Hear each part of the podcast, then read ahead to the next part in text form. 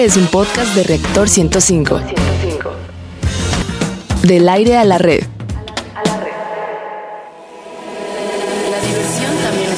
La diversión también es conocimiento. Radio Big Bang. Radio Big Bang. Ciencia y tecnología con Bárbara Esquetino y Leonardo Ferrera.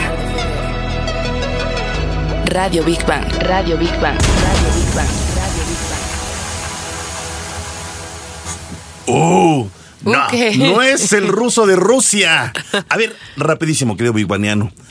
¿Tienes actitudes primitivas? ¿Has tenido actitudes primitivas? Yo sí, varias. Luego te voy a decir cómo. O sea que eres un primitivo. Pues más o menos, más o menos. Ok, bueno, pues muy buenos días. Queremos que nos compartas tu opinión a través de las redes. Esta es una pregunta, necesitamos que ¿Qué participen. actitud primitiva? Exacto, ¿qué actitud primiti- actitud primitiva tienes? venga. Bueno, queremos saberla. ¿Qué tal amigos? Es un gusto como siempre saludarlos. Están en el lugar y a la hora indicada. Esto es Big Bang Radio, donde la diversión también es conocimiento. Transmitimos en vivo, como ustedes saben, desde la mejor estación de radio en México, Reactor Buen momento, 105 jefe. FM.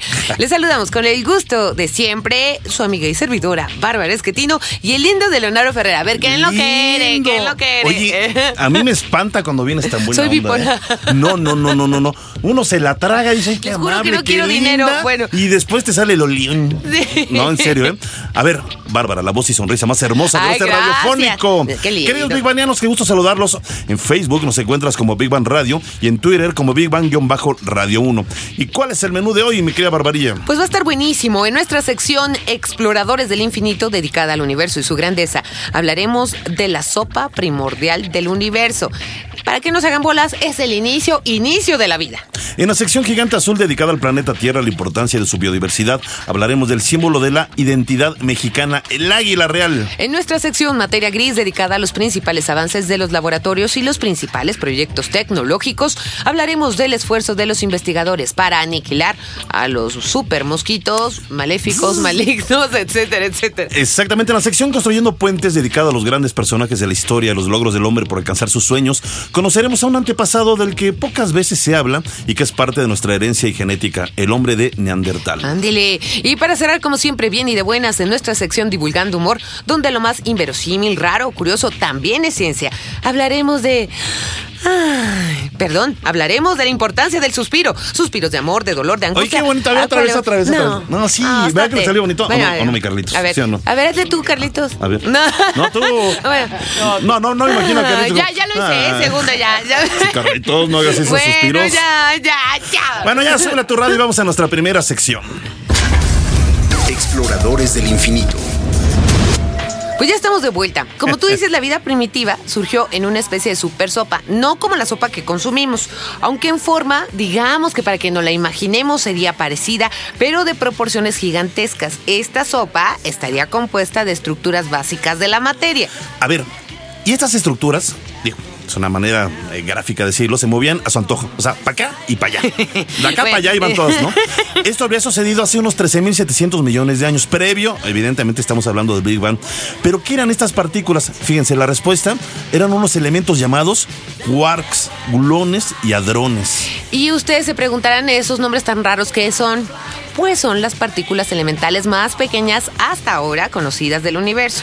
Y fíjate, Leo, que hasta hace poco se creía que los protones y los neutrones eran partículas más pequeñas de la materia. Eran lo más pequeño, ¿no? Se decía. Pero en 1993 se descubrieron más de 200 partículas diferentes que son todavía más pequeñas. Órale. Imagínense que hacemos un viaje fantástico al interior de una partícula y descubrimos que cada una posee elementos más pequeños que no conocíamos. Y si esa nave se hiciera más pequeña, Y todavía le más que exactamente, es como un universo eh, maravilloso, ¿no? Fíjate que lo que es impresionante es, es que estas 200 partículas de las que hablas tú, Barbarita, eh, son cada una diferente una de otra. Y están compuestas a su vez de otras subpartículas denominadas quarks y gluones y se unen gracias a los hadrones. Este fantástico mundo de partículas y subpartículas que son el origen vivo de esta gran sopa que dio origen al universo son estudiadas en una gran máquina conocida como Gran Colisionador de Hadrones en el Centro Europeo de Investigación Nuclear, el CERN por sus siglas en francés, que hemos tenido ya el Sí, gusto de, de bueno, tú, platicar. Yo he estado ahí ya varias veces. Sí. Esto está en Suiza y de esto nos va a hablar Rogelio Castro. El CERN es la Organización Europea para la Investigación Nuclear, el mayor laboratorio de física de partículas del mundo situado en Suiza muy cerca de Ginebra. Fue fundado en 1954. En este lugar se encuentran los científicos más brillantes del planeta, buscando incrementar nuestro conocimiento acerca del origen del universo a través del estudio de las partículas. En estos momentos el CERN trabaja en la ardua tarea de recrear la temperatura y condiciones similares a lo que sucedió unos microsegundos antes del Big Bang, que dio origen al universo, a las galaxias, los planetas, las estrellas y la vida como ahora la conceptualizamos en la Tierra. Big Bang. Bueno, pues el gran colisionador de hadrones acaba de recrear temperaturas superiores 100 mil veces mayores a las que tiene el núcleo del Sol. Exacto, y además generó una carga de energía 100 mil veces superior a cuando muere una estrella tras agotar el combustible de su centro y explotar como una supernova. Ajá. A ver, nosotros como seres humanos y todo lo que representa vida somos parte de esa gran sopa. ¿O no es así, mi querido Antonio y Díaz de la Sociedad Astronómica de México? Ay, hola. Así es. Estamos Hola, diciendo que ¿qué es, que es un tema eh, verdaderamente complejo eh, hablar no. de, de- de los inicios del universo, que hubo eh, previo, que hubo poquito después, qué es lo que están tratando de analizar en el ser. Es un tema complejo, pero finalmente muy interesante porque nos ayuda a entender quiénes somos, a dónde vamos, de qué estamos hechos. Claro, por ejemplo, no sé si, bueno, yo creo que ah, igual la- alguna parte de nuestro radio escuchas han visto la película de Ant-Man, la que Sí, ahorita. sí, sí, sí. Es un poco, o sea, justamente lo que pasa en una escena de que él llega como al mundo sub, subatómico. Exactamente. Es justamente es esa, esa representación gráfica, bueno, sería una, una idealización Sí. de cómo sería si nosotros pudiéramos estar justamente, llamémosle universo, ¿no? De, de Sí. cierta manera. Sí, sí, sí. Si pudiéramos estar ahí, o sea, justamente Claro. la realidad sería muy diferente. Hay una película ahorita que me dices eh, americana, pero ya es vieja, de esas de blanco y negro, donde eh, eh, se meten unos seres humanos a una nave muy pequeña, o sea, por efectos, digamos, eh, de, de- de hacerse pequeños, se meten al cuerpo humano y empiezan un viaje fantástico por, por el cuerpo humano y empiezan a analizar las células, se meten a las células, algo así sería, ¿no? Claro, sí, ¿no? Y aparte, por ejemplo, el conocer justamente estas partículas elementales, y es muy chistoso porque en la historia, por ejemplo, con Aristóteles, él creía, bueno, él decía que el átomo era la- lo más, más que podía, Sí, lo más sí, pequeño sí, que podía ver. exacto. Y no, en realidad no, hay No, mucho más. no, no, mucho más. Incluso allá. estaba checando, Toñito, que ya se está analizando y todavía hay partículas más pequeñas Claro. que los gluones y los quarks. Exactamente, y esa es la idea, o sea, que Ajá. justamente siempre van a encontrar algo más, porque, o sea, es como, no sé, me gusta pensar a veces cómo es el universo, de que tú te sientes grande, ya cuando ves el universo, Exacto, pues dices, no, dices, no soy tan no grande. soy- no somos nada, ¿no? Y por ejemplo, cuando ves tus bacterias. No hacemos nada. no hacemos nada, no hacemos. Cuando piensas en sus bacterias, dices, ah, no, pues mis bacterias son más pequeñas que yo. Sí, Y así, claro. así te- poco a poco vas viendo justamente las dimensiones, te das cuenta de que el universo, o sea, todo depende de la perspectiva desde donde lo veas. ¿no? Oye, Toñito, y a veces fíjate que uno se preguntará, bueno, ¿para qué esa eh, eh, interés de estar investigando cada vez más allá? Eh, eh, como decía una vez un físico en el CERN, exactamente, me decía, mira, lo, lo que importa es tratar de avanzar hasta donde podamos y tal vez en algún momento todos estos conocimientos se puedan dar alguna utilidad. Y este investigador eh, me decía, por ejemplo, los griegos hace dos mil años encontraron electricidad, pero no sabían para qué servía. Y tuvieron que pasar dos mil años para que un Para que hombre, alguien- ahí sí te voy a dar este crédito, Barbarita, Claro. llamado Tesla. El padre de todos los científicos. Ajá, Bueno, exactamente. Le encontró utilidad, aunque a otros se lo haya adjudicado, ¿no? En este Exacto. caso, Ahora yo, yo lo que tengo, la, la pregunta es la siguiente. Al recrear estas temperaturas, al recrear, eh, eh, eh, bueno, lo que sería, digamos que hay una representación de la sopa primordial de, de cuando antes de que, bueno, de la vida, antes del Big Bang, ¿qué es lo que van a hacer? ¿Qué, qué, qué utilidad tiene? ¿Sí se le está encontrando algo? Sí, o sea, por ejemplo, justamente ya se, se tiene el, con- el concepto de que obviamente hubo una gran expansión, que es Sí. el Big Bang, Sí. y que bueno, que surgieron ciertas cosas antes del Big Bang, Ajá. pero meramente no se, si- no se sabe exactamente qué pasó antes del Big Bang. Es muy probable que haya pasado algo. Claro. O sea, que el Big Que Bang dio no- origen al Big Bang, Exactamente. El estudiar estas partículas justamente nos va a llevar a ese capítulo de la historia de... O sea, podríamos recrear un universo. Podríamos saber de dónde... Bueno, en, en el Ah, Centro. Europeo de Investigación Nuclear se está recreando, digamos, el momento previo del, del Big Bang. Exacto. Obviamente a escala, donde colisionando este, millones de partículas, y exactamente ahí es donde encontraron una partícula que era diferente a todas, que eh, el famoso bosón de Higgs, que le dio el pre- premio Nobel a, a Piero Higgs, Ah, ¿no? Al, británico. Exactamente. Entonces, en pocas palabras, el tratar de, de estudiar esto nos va a Sí. llevar justamente atrás. Y obviamente, seguramente, sea, bueno, teniendo el inicio podemos ir al futuro, ¿no? Digamos. podría ser Sí. también, en cierta manera también. Es, es un tema en verdad fantástico, Toñito. A mí me gustaría Ay, seguir sí, me ahondando. Es, es un tema complejo, pero finalmente ir encontrando ese misterio de dónde somos, de dónde venimos, cómo ¿Y a dónde empezó todo y a dónde vamos. Pues finalmente incluso hasta nos podría llegar a hacer en cierto momento una mejor sociedad, ojalá. Esperemos ¿no? que. Creo que ahí la ciencia puede poner un buen aporte. Toñito, muchas gracias. no, pues ustedes- Y un saludo enorme a la sociedad astronómica. No. Oye, ¿dónde? Rápido, eh, página. este, Ah, sí, nos pueden encontrar en Facebook como Sociedad Astronómica de México, en Twitter como arroba samastronomía y a mí me pueden buscar en Facebook como Antonio Yedía. Ah, muy bien, pues muchas Perfecto, gracias. Bueno, pues vamos ahora a nuestra siguiente sección. Gigante azul. Pues precisamente es el tema del día de hoy en Gigante Azul, el águila real. Encarna, no, todos hacen así el niño Godzilla, el ruso de Rusia, ¿verdad? bueno, encarna Están, están afónicos. Sí, güey, está muy mal, sí. muy, muy mal. Bueno, el águila real, amigos, encarna nuestra identidad nacional. Digamos que es el símbolo de México. ¿Por qué no platicamos más de esta majestuosa ave? Y comencemos por su peso. Varía de 35 a 61 kilogramos cada una. Órale, pesadita, ¿eh?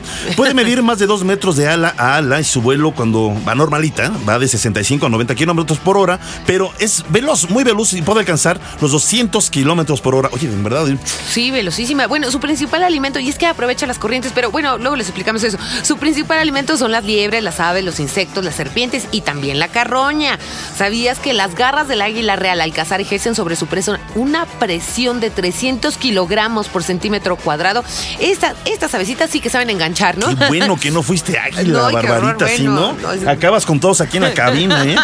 Hasta con el buen, ¿eh? Digo, ve ahí también, garrazo ahí. A ver, la vista del águila real es muy potente. Por ejemplo, puede mantener una visión bifocal en un ojo y monofocal en el otro, lo que le permite calcular la distancia y posición de los objetivos a cazar. Lo, lo que decíamos ayer, ¿no, Leo? Que puede ver como general, ¿no? Eh, el, el terreno y aparte centrarse sobre la, la- la víctima. Eh, creo que tiene una, una amplitud, ahorita nos lo dirán nuestros queridos especialistas de. Conavio, eh, más allá de 180 grados, ¿verdad? Tengo entendido.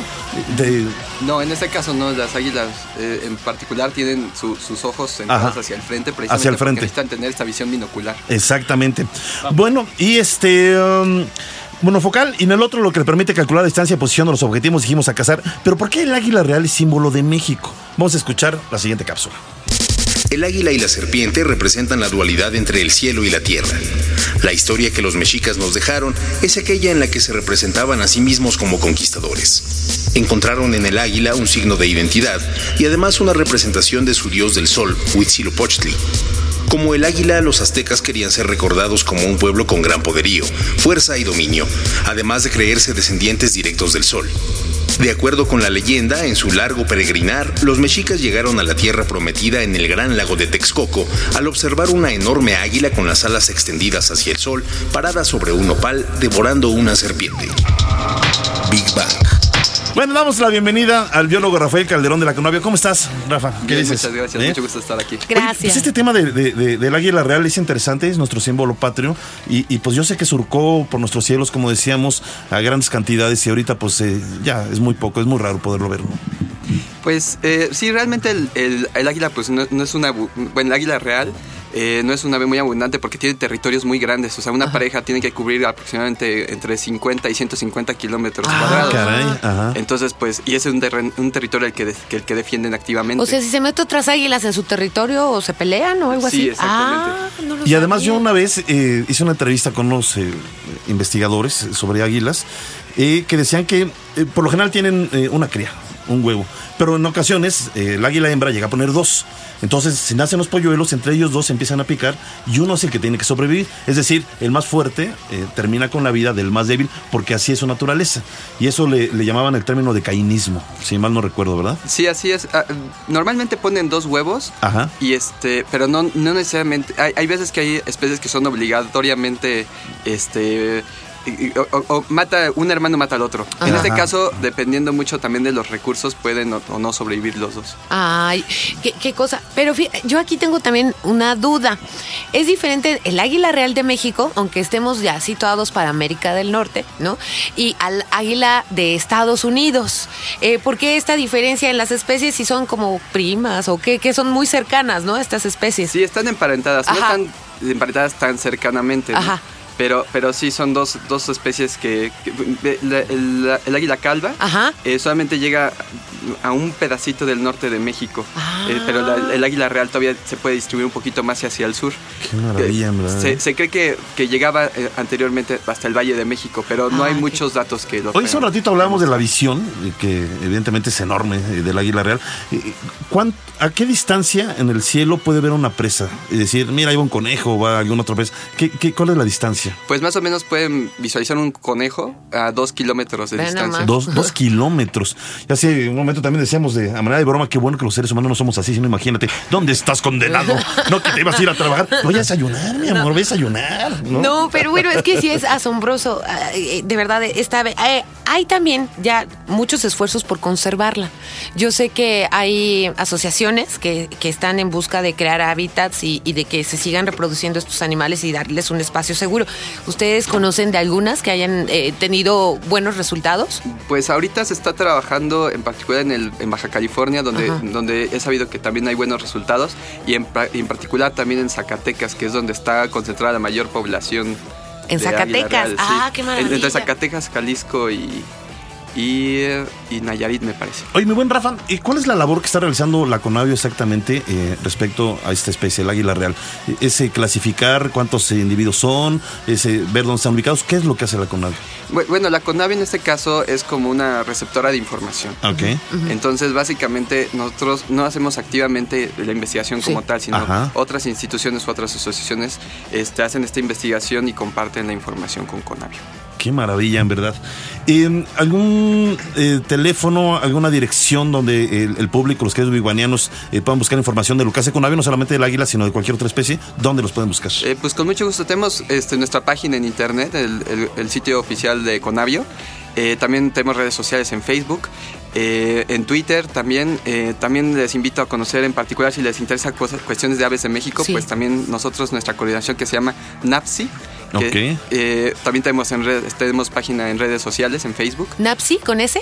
Eh. N-A-B-C-I. Ah, B, B mayúscula. Exactamente. Ok, ok, ok, ok. Perfecto. Pues qué maravilla. Pues me quedo eh, biólogo Rafael Calderón de la Conavio, Qué muchas gracias. muchas También gracias. a Ivette Mota, eh, siempre aquí de comunicación Sí, de linda. siempre. Eres, eres como no- nuestra salvavidas de repente. Ivette, no soy un biólogo, Ivette, por favor. Ivette, vamos a hablar de este tema, ¿no? Muchas gracias, en verdad, por tu esfuerzo también. Y un abrazo enorme a lo que, al esfuerzo que hace Conavio. En verdad, estamos muy agradecidos con ustedes. Hacen una gran, gran labor. Muchas, muchas gracias. Pues vamos a nuestra siguiente sección. Vamos, vamos. Materia gris. Que les vaya muy bien. Adiós, adiós. Estamos aquí despidiéndonos de nuestros queridos amigos de la Conavio. Bueno, Bueno, pues vamos ahora a preguntar esto. a ver. ¿Tú crees que está sabroso? Pero lo digo para los moscos, ¿eh? ¿Estoy para sabroso? los moscos. No sé. ¿Eres carnada fácil? Pues depende, Barbarita, depende. ¿Sabes qué? No te carnal? ilusiones. A ver, a ver, a ver. Pregunto esto, porque en el mundo y en nuestro país ya están prendidos los focos rojos por las enfermedades transmitidas por los Ah, mosquitos? pero se decía si era carnada fácil del mosquito. Sí, exacto. ¿Y tú? ¿Y tú? Yo- dicen que las mujeres y sobre todo las embarazadas son eh, más apetecibles la sangre y los niños de lo- para los mosquitos. fíjate.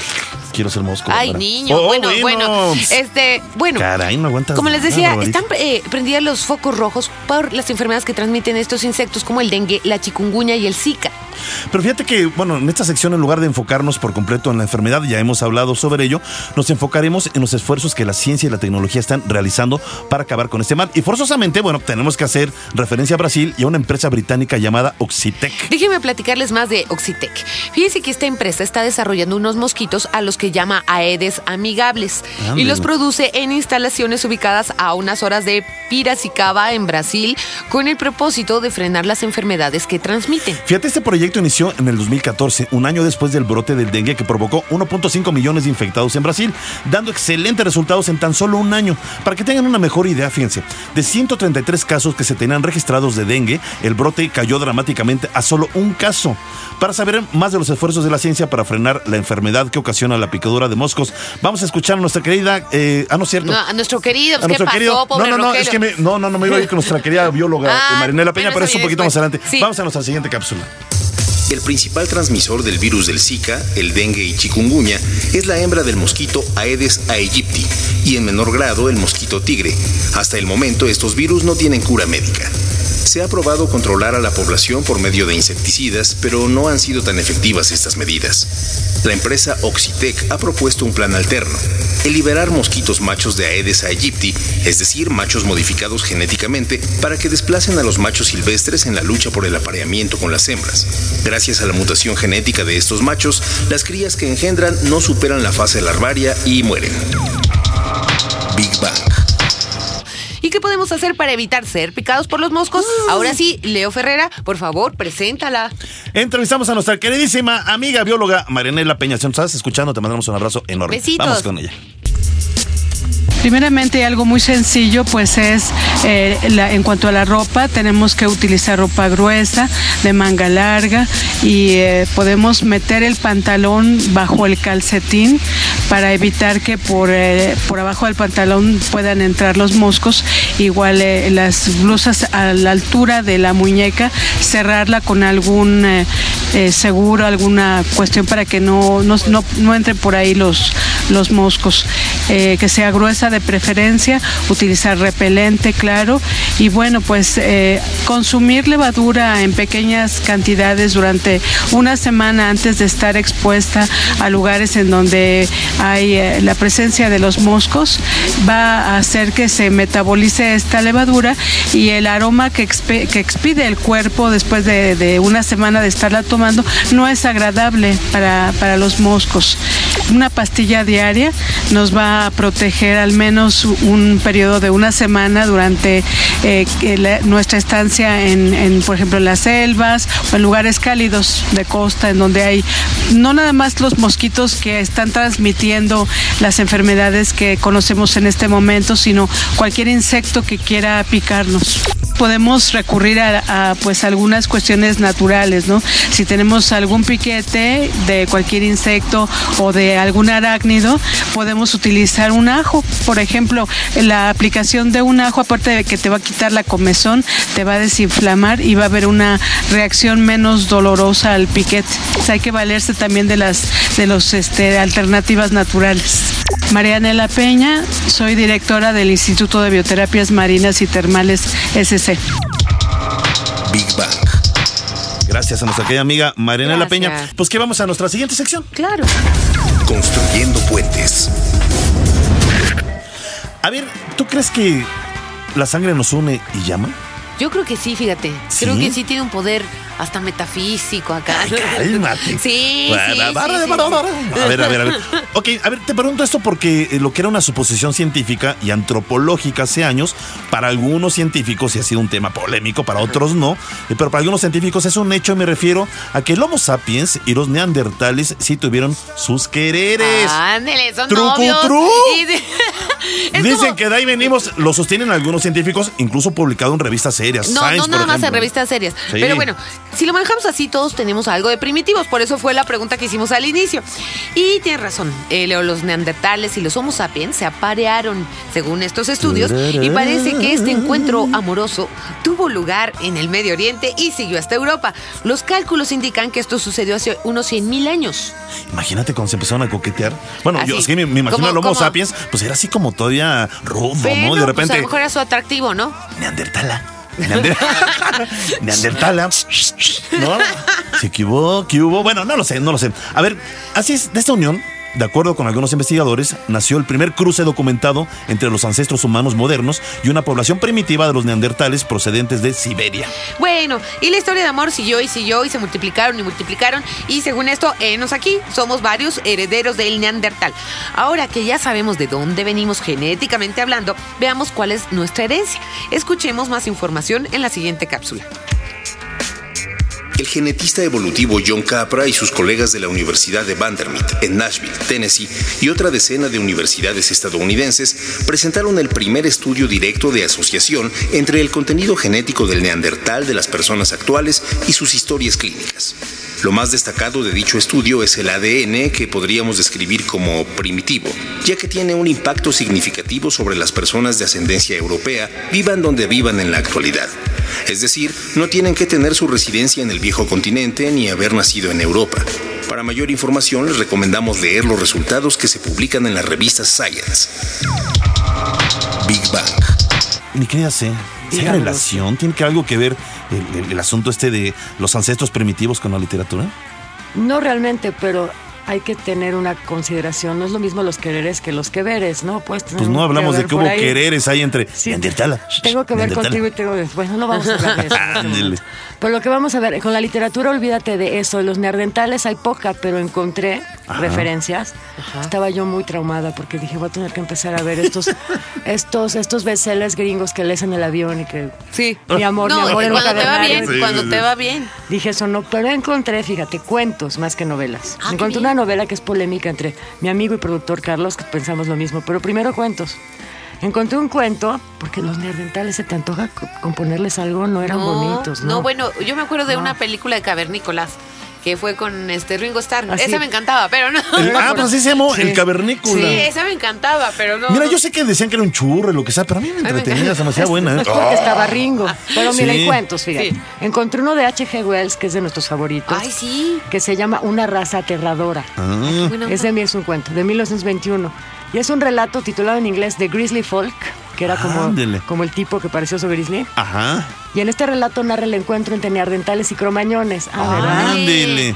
En el cual la especie más, sí, la especie más débil acaba por desaparecer. ¿Cuál será la especie más débil que nos diga alguien? Yo creo que el neandertal, literatura? eh, el Homo ¿Usted, sapiens. ¿Usted qué sabe? No lo sabemos. yo, yo- el ¿Tú a quién neandertal para más débil. tú? No, pues le voy al Homo sapiens, obviamente. Sí. Pero, pero estamos en cromañones. Bueno, Ah, bueno, Wells describe a los neandertales. Cromañones. Eso dice. Wells describe a los neandertales como una especie salvaje y bárbara que quizá merecerían ese trágico destino de la extinción.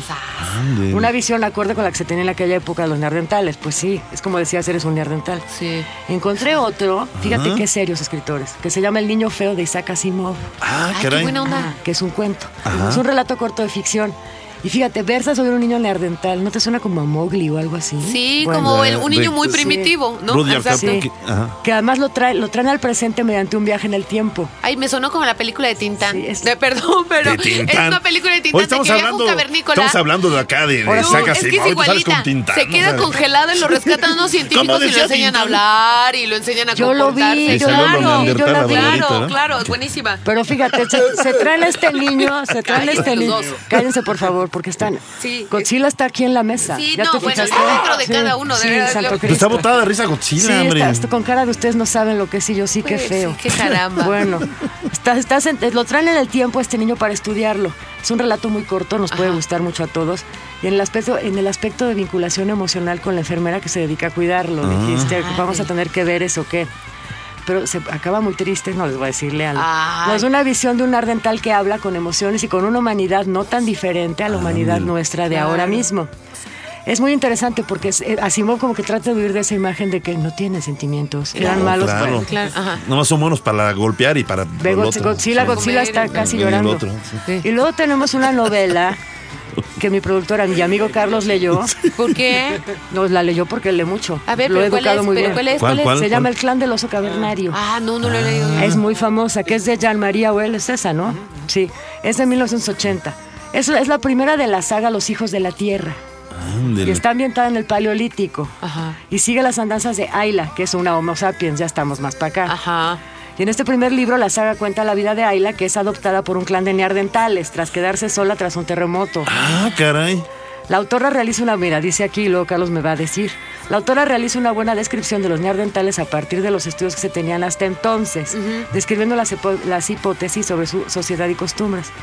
Pero se toma varias licencias, licencias que de pronto la tiran y que por eso a Carlos no le gustó, dímelo ya. No es que no me haya gustado, Pero es no que te encontramos- decepciona. Encontramos como, Muchas como fallas. opiniones encontradas al respecto sobre este artículo de la revista Science Ajá, de la ajá. semana Ajá, pasada. claro. Bueno, ahorita pues ya todo el mundo dice La que sí, polémica, que sí, ¿no? que Que, se que nos la se estaba armando. Pero eso es sabroso, o sea, finalmente la ciencia, Claro. la ciencia es polémica. La ciencia es ficción. Bueno, y, y Yo, además. lo, que le- yo se- lo que platicaba Ajá. a Cecilia es que ese libro me pareció bueno, pero me perdió cuando me enteré que había un error en, en- en ese sentido, en donde pues no, no era, no era posible la reproducción. En el libro dice que sí, entonces como que me perdió, pero pues ahora Pero eso es- todo. es una polémica ahora interesante. todo cambia, ahora Es- lo que iba a decir. Oye, pero revista Einstein sigue siendo polémico todo. Incluso la actualmente. teoría Sigue de la, polémico. de la evolución, o sea, todo cambia. Pero, pero si esto fue hecho con, a ver, vamos a explicar rápidamente. Sí se estudió el ADN de neandertales y de Homo sapiens. del este fémur, la- la exacto, foto que vemos exacto. todos- y se vio cómo ha descendido, o bueno, ya hasta lo que somos el día de hoy, los descendientes de los europeos o de asiáticos incluso. Y se ha visto que sí hay genes que coinciden con neandertales. Y fíjense Así una es, cosa. es. ¿Es la ciencia una ficción? Sí, ¿no? En mucho sentido. Esta se llama, es el primero de una saga que se llama Los hijos de la tierra. Entonces, ¿hasta qué punto? Por eso es muy maravillosa la literatura. Claro. La literatura es como la verdad de las mentiras, ¿no? Sí. Cuando una literatura es maravillosa es que tienes este arte que es artificio, Así es. que lo vuelve la historia y que te sirve para explicarte las cosas. Sí. Entonces es una maravilla. Estos tres, bueno, los dos cuentos primeros, como si fueran así de clase de literatura, Asimov y Parece- H.G. Wells, pero este, que es, que es este de El clan del oso cavernario, podríamos leer todo esto. Porque, ¿qué creen? Resulta que tienes razón, Leo, y tienes tiene razón. razón. Sí. Donde hay más es en películas. Sí. Exacto. Hay más películas que literatura. Así Sí, es, sí, así sí, es. sí. Bueno, pues vamos ahora a nuestra siguiente y última sección. Divulgando humor. A ver, Barbarita, ¿Qué? ¿tú suspiras por algo o por alguien? Ay, pues a veces. a veces. Cuando no estás enojada de seguro. Claro, pues sí, ni modo que suspire enojada. Bueno, ah, no, puedes suspirar enojado. Bueno, o sea, bueno, sí, también. Sí, puedes suspirar de muchas maneras. A ver, eh, si lo haces a menudo, eh, creo, Bigbaniano, tal vez sea más bien porque inconscientemente dejas de respirar. Exacto. Y a la vez tu corazón late más rápido, requiriendo, por supuesto, más oxígeno y nuestro cuerpo reacciona en forma de, de- de suspiro, así como. Analizándolo bien, creo que tienes razón. Suspiramos cuando tenemos emociones fuertes, de cualquier índole, como las que parece que tuvo Leonardo para suspirar ¡Órale! así. También, eh, fíjate que el organismo produce adrenalina y noreprina. Acto seguido, los pulmones se llenan de aire, como si fuéramos a correr. Pero este aire, como no tenemos esa actividad o no vamos a desempeñar un esfuerzo físico, se descarga en forma de suspiro.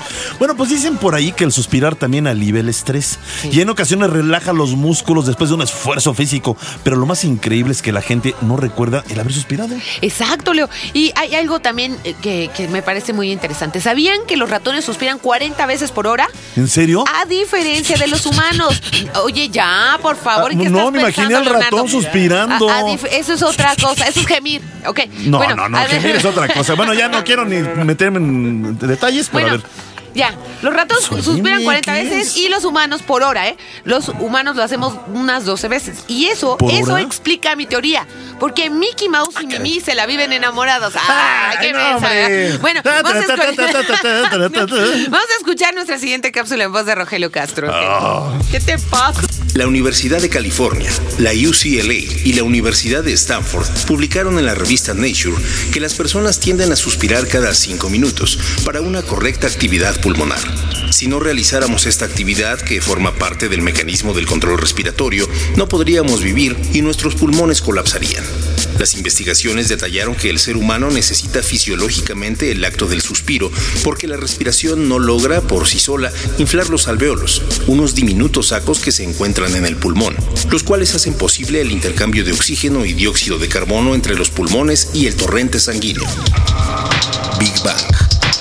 A ver, rapidísimo, Bigbanianos. Como es nuestro último programa del mes del amor, vamos a cerrar más románticamente. ¿Sabían que el más famoso puente de Venecia, conocido románticamente como el Puente de los Suspiros, fue construido en el siglo XVI? ¿Y qué se decía de este lugar?